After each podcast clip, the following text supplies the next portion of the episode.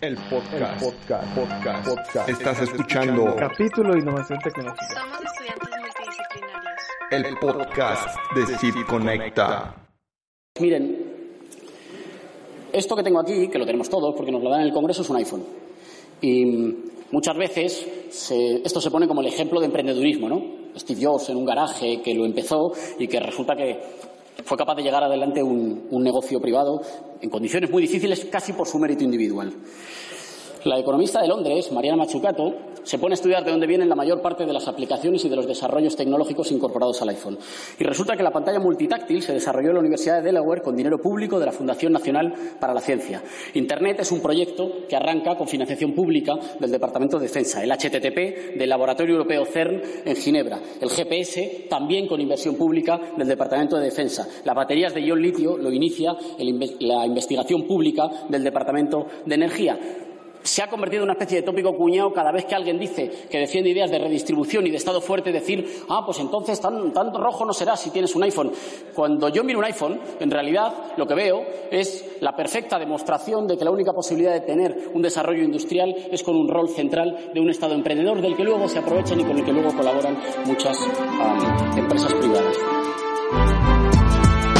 Hola, ¿cómo están gente? Bienvenidos a otro episodio del podcast. Soy Guillermo Villarreal y estoy con mi compañera y amiga Kineret Rivera, quien es parte del capítulo y está encargada de la parte de vinculación y estudio de programación. ¿Cómo estás, Kine?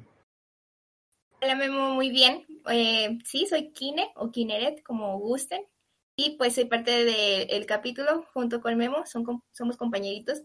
También soy parte de Girl Up, Instituto Tecnológico de Saltillo, que es un club que tiene el objetivo de involucrar a las niñas en STEM, a las mujeres, porque habrán notado que hay una brecha de género en mujeres estudiando este tipo de carreras. Estudio eh, ingeniería en sistemas computacionales en el TEC y sí noto que hay menos mujeres, pero no solamente hay brecha ahí, también hay brecha en el trabajo, hay brecha en los clubes con los chicos. Em, entonces lo que buscamos oportunidades también. Ajá, e- es, es que pensándolo a gran escala es como muy mal impacto el hecho de que las mujeres no participen en estas áreas, porque luego hay países que sí tienen mujeres en STEM y pues son sueldos superiores. Son más científicas, son personas que están ahí involucradas y apoyando y más opciones para la innovación. Entonces, si dices, nada más Claro. los hombres se dedican a esta carrera, al final terminamos todos perjudicados. Bueno, es algo que tratamos de ahí en Girl Up de concientizar y pues de, eh, de tener, porque al final tenemos actividades para que las niñas participen en, en actividades de STEM. No, no necesitan estudiar una carrera, porque al final yo creo que todos, independientemente de nuestra área, eh, tenemos que saberle mover a la programación, que a la Ah, claro. Ajá, ya creo que es algo vital. De hecho, es algo que vamos a discutir en este episodio del podcast, cómo tenemos que involucrarnos en la innovación, sea cual sea tu carrera, licenciado. Dale, échale ganas. y pues bueno, hoy hablaremos de la importancia de invertir en los recursos en desarrollos científicos como tecnológicos, Eh, también viéndolo en- desde el punto de vista de inversiones de- en equidad de género, como dice Kineret. Kine, me comentaste que tú eh, leíste un libro bastante interesante. Claro, se llama Odisea 1874 o Primer Viaje Internacional de Científicos Mexicanos. Está distribuido en el Fondo de Cultura. Eh, no sé si lo sepan los escuchas, yo aprendí esto hace poquito. El Fondo de Cultura Económica eh, son librerías, bueno, es una eh, como una editora y librerías alrededor de México. Me parece que por estado tienen una librería, entonces hay poquitas. eh, pero estas librerías tienen como el apoyo gubernamental, entonces sacan ediciones de libros que a lo mejor no se hubieran podido publicar sin este apoyo. Y están súper baratos. O sea, este libro que está muy interesante eh, me costó 66 pesos, aquí estoy viendo. Y, o sea, a mí se me hizo súper económico. Sí, sí, sí. Ajá, y aparte como que no son tan visitados. O bueno, Wow. impresión. Y, sí, y, y de hecho esos libros hay que, pues son este locales, hay que apoyar lo local. Ujú. Bueno, y esta lectura eh, yo lo traje al tema en este episodio porque habla sobre, bueno, les voy a dar un resumen chiquitito para que no les haga spoiler. Sí, sí. es sobre el primer viaje, como lo dice, el primer viaje de científicos mexicanos eh, de forma internacional. Entonces, se trata de un fenómeno natural que iba a ocurrir. Ya saben que siempre nos han causado que los eclipses, que se movió el sol, que no sé qué, mucho, mucha curiosidad a los seres humanos. Y pues... Iban, a, iban a investigar un, un suceso del movimiento de Venus. Ajá, exactamente. Entonces, eh, pero no sé si sepan que el ser humano tiene récords desde hace años intentando de medir la distancia de entre la Tierra y el Sol, lo cual era medio imposible con las herramientas que teníamos. Entonces, lo que sabía, la premisa era que si lográbamos calcular qué tan lejos estaba Venus cuando pasaba, Venus cuando pasaba hacía sombra gracias al Sol, entre la Tierra y el Sol. Entonces, eh, creo que este cometa, este cometa, este suceso este, pasa así de que cada 200 años o una cosa así extrema. Entonces, cada vez que pasaba, los científicos se ponían así de que no, hay que registrar el tiempo en que pasa, calculamos la distancia y sacamos el ángulo para ver qué tan lejos está el Sol. Obviamente ni siquiera tenían el tipo de unidades necesarias para medir. Sí, y pues sabes que también eh, era como una competencia a nivel eh, país. Ajá, porque... Para ver, pues a ver quién acertaba más. Era como una competencia, eh, ¿cómo te diré? De, de ver quién Así como llegar a la luna, a ver quién llegaba a la luna primero, es, es así este suceso. Esto era como que ver quién trae más, porque... Pues, Exactamente. bueno, Venus iba a pasar, pero la mejor forma de visualizarlo era desde Japón.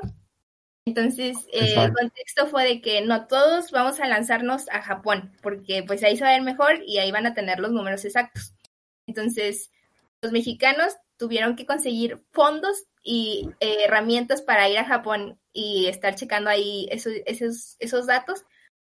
Pero el, aquí la gran hazaña fue conseguir los fondos. No, no, el libro te platica lo que hicieron para llegar, y, o sea, desde que tomaron el tren y luego el barco. Y luego sí, es que está súper cool porque eh, imagínense que están en 1874, en donde literalmente el único transporte decente de la época era el tren.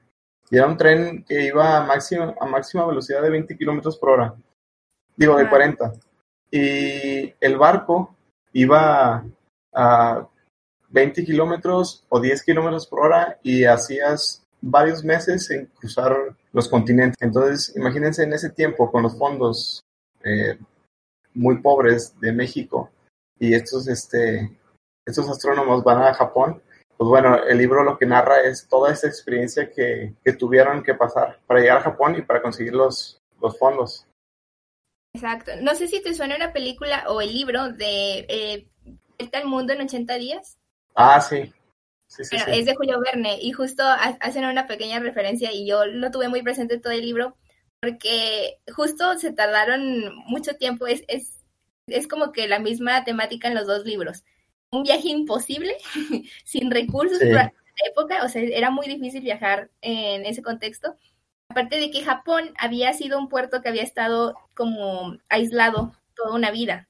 Y justo eh, en ese siglo empezaron a abrir sus puertas por el comercio mercantil y que el puerto y que no sé qué, pero seguía siendo así como que medio secreto, medio no queremos extranjeros, medio qué pasa ahí, por qué la gente es tan diferente. Entonces, eh, no, era como ahora que estamos muy globalizados, ¿no? Veo stories de gente en Japón y ya no se me hace raro que coman diferente, que usen otros utensilios, pero en ese tiempo era como que, a ver, ¿qué pasa aquí con estos herejes? Entonces, eso estaba muy interesante. Eh, eh, una de las partes favoritas del libro fue cuando fueron a visitar como que antes de, del suceso eh, empezaron a visitar dónde se iban a quedar y así, de que los llevaron con geishas y muy interesante. sí, la verdad, sí. Pero justo mencionas la falta de recursos y pues no era para menos porque justo habíamos salido de la invasión francesa. Entonces, cuando estos chavos llegan con su todo el mundo va a ir a Japón a visitarlo para sacar los cálculos de qué tan lejos está el sol. No podemos quedarnos atrás, México el presidente les dijo, o sea, sí, chavos, pero no hay dinero, acabamos de sufrir una invasión. y quieren que les dé dinero a ustedes para irse de viaje. sí, no. Ajá, fue una cosa de convencer, o sea, porque al final era importante que México estuviera presente. Eh, México estuviera eh, invirtiéndole a ese tipo de proyectos, o sea, porque todas las naciones o las naciones civilizadas estaban ahí. Entonces, Exacto. México reconocida de su soberanía, pero no iba a Japón, era como que... mm. Bueno, ya no les voy a spoilear, sí, sí sacaron la distancia al sol, sí, sí pudieron llegar, sí, sí se vio, pero... Eh, sí, no estoy. Ajá. Sí, lo que queríamos usarlo era como referencia a cómo, o sea, este libro cuenta la experiencia de unos mexicanos en 1874 que tenían estudios internacionales, que se habían ido a Rusia, que se habían a Estados Unidos, que aquí eran como que, uff, y batallaron para tener los recursos para hacer este viaje. Entonces, a mí se me hizo muy eh, conocida esta historia. no sé si a ti, Memo, no dijiste así como que, ay, Hace un año exactamente. Bueno, primero vamos a dar un poco de, de contexto. Hace un año exactamente tuvimos un proyecto en el capítulo que fue hacer un hackathon a nivel local. Eh, para este hackathon ocupábamos eh, algunos patrocinadores eh, para que nos proporcionaran comida, nos proporcionaran, nos proporcionaran bebida eh, para, para los concursantes, ¿no? Y realmente fue bastante difícil conseguir esos, esos patrocinios. Eh, fue un, un, dolor de cabeza conseguirlos. Se, pudo, se pudieron conseguir, pero lo que le comentaba a Kine es que realmente lo, el apoyo que tenemos eh, a nivel México para esos tipos de proyectos, para el tipo de innovación, tecnología, los negocios y la gobernación, no invierte mucho en, en este tipo de proyectos para, para los jóvenes. Exacto, o sea, al final se logró, fue un caso exitoso, pero es que a mí me sorprendía que era un proyecto que a mí se me hacía como que demasiado bueno. No, no le veía como que a que nadie tampoco sacara un pero, porque al final Exacto. seríamos todos beneficiados. El que se involucrara era como que, qué bueno, porque no, el propósito no era ni siquiera juntar dinero o cobrar caro, no, no, no, no. Nuestro propósito era que Saltillo se posicionara en el lugar de otras ciudades de innovación como es Guadalajara, es Monterrey, que tuviera sus hackatones locales. O sea, que nosotros fuimos pioneros en este tipo de formato. Pero nuestro propósito no tampoco era como que, que el capítulo sea el primero en tenerlo, era que los chicos I don't know. asistir. Entonces, eh, me daba mucha risa que llegamos eh, con, con personas en general. no quiero mencionar de qué Sí. áreas o de qué, pero les decíamos la idea y era como que no podemos hacerle por que no, porque no sé qué. O sea, sacaban excusas tanto como no podemos involucrarnos porque eh, si otras escuelas participan, pues eh, no creo que tengamos la plataforma o no tenemos dinero. Nada más que nos dieran la autorización, de denos chance de hacerlo, chavos. No les estoy pidiendo nada. Era como, pero ustedes son estudiantes, pero ustedes están chiquitos, ustedes nunca hicieron un evento de este tipo, mejor no, mejor un año. Entonces, eh, no habíamos tenido una experiencia previa mala, era como un, pues vamos a aventárnosla y si no sale, pues ya veremos o se resuelve en el proceso.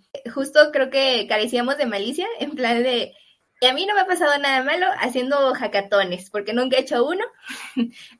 Sí, exacto. hacerlo, ajá, y si era mucha persona que nos decía, no, pero es que ustedes no saben, no saben lo que es, y Pero sí es como que, oye, pues claro que no sé, pero déjame, déjame Ajá. experimentar esto, ¿no? O sea, si- nunca voy a saber qué se siente si nunca me dejas, pues, experimentar el, el sabor de, de un proyecto tan grande y un evento tan grande como el que, como el que hicimos. O sea, y siento que si la cultura en general eh, en nuestra comunidad hubiera estado como más involucrada en saber temas de innovación, hubiéramos tenido menos problemas vendiéndolo.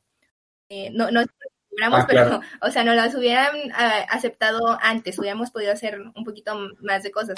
Hackathon es el, eh, la combinación de dos términos y maratón, no por el tema como malo y shady de hackear, es hack de resolver. Eh, es básicamente Ajá, la premisa es resolver. Maratón es justo porque es una competencia, son 24 horas mínimo desarrollando una solución para la problemática cual sea que se escoja y justo los chicos que iban a participar necesitaban 24 horas para darnos una solución a las problemáticas de Saltillo, que ese fue el tema de nuestro hackathon.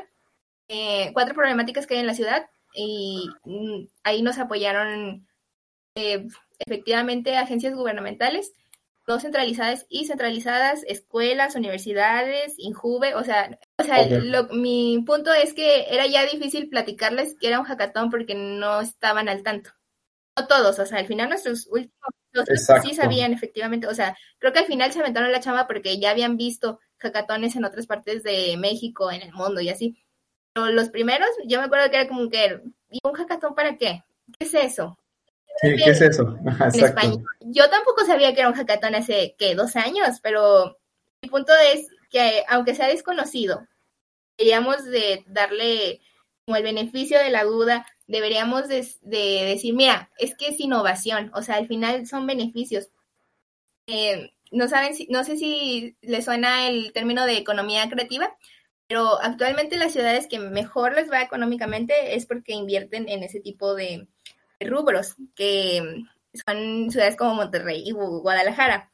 Mi punto es que eh, no debería de yo llegar con eh, cualquier directivo, presidente de sociedad, no sé, etcétera, que me dijera, es que no sé qué es, entonces no quiero hacerlo.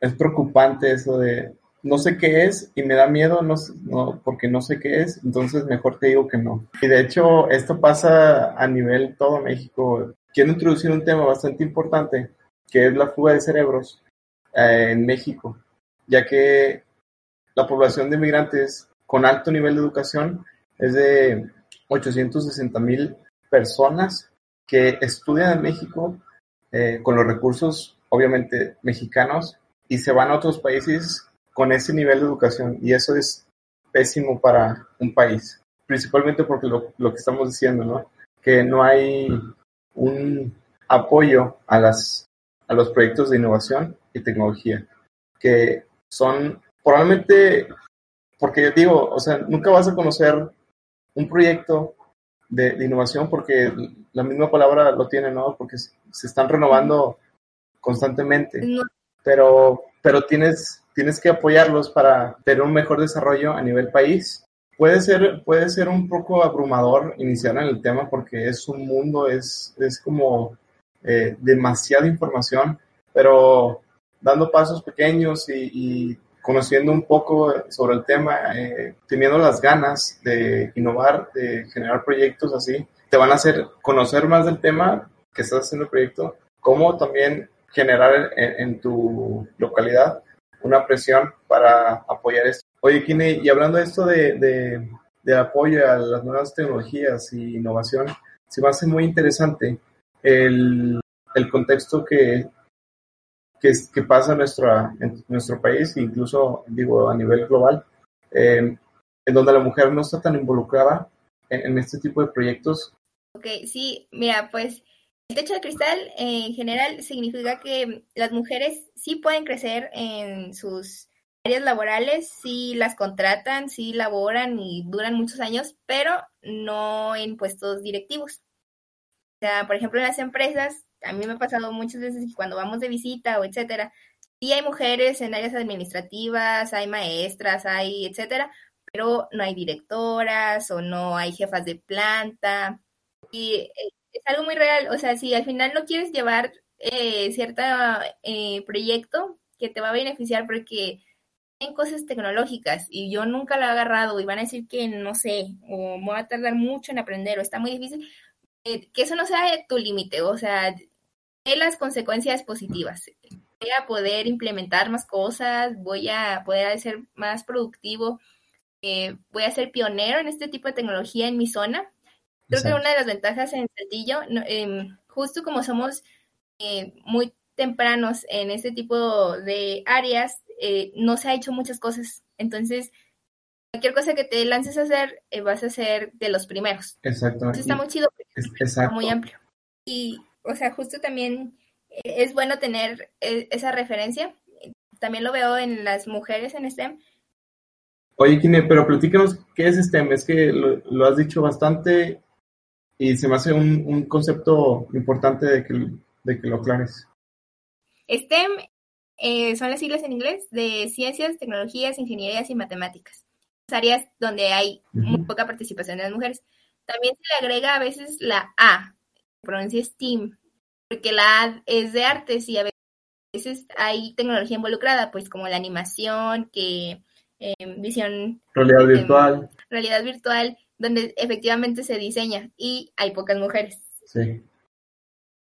Bueno, ya para despedirnos, les voy a pedir que nos sigan. Eh, primero les voy a dar los míos, mis arrobas, porque pues aprovechando. Sí, Eh, mi arroba es Marcela Quineret en Instagram, Twitter y el que quiero que, que sigan especialmente es Gearlop ITS, porque es- justo subimos muchas cosas sobre las chicas en STEM.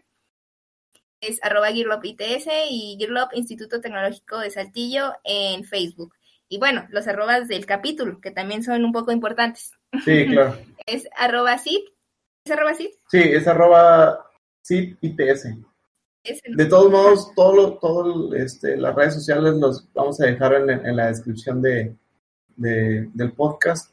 Eh, muchas gracias, Kine, por estar aquí con nosotros. Muchas gracias a todos por escucharnos una vez más. En estas próximas semanas estaremos subiendo un nuevo capítulo. Les, también les invito a que le den follow al podcast, que le den suscripción al canal de YouTube. Estaremos subiendo, como les digo, más capítulos, contenido de impacto, tutoriales, conferencias, pláticas con expertos en nuestras redes sociales, también en Facebook, en Instagram. Les dejo en la descripción todos los links. Nos vamos con una frase, si buscas resultados distintos, no sigues haciendo lo mismo. Muchas gracias por escucharnos, nos vemos en la próxima.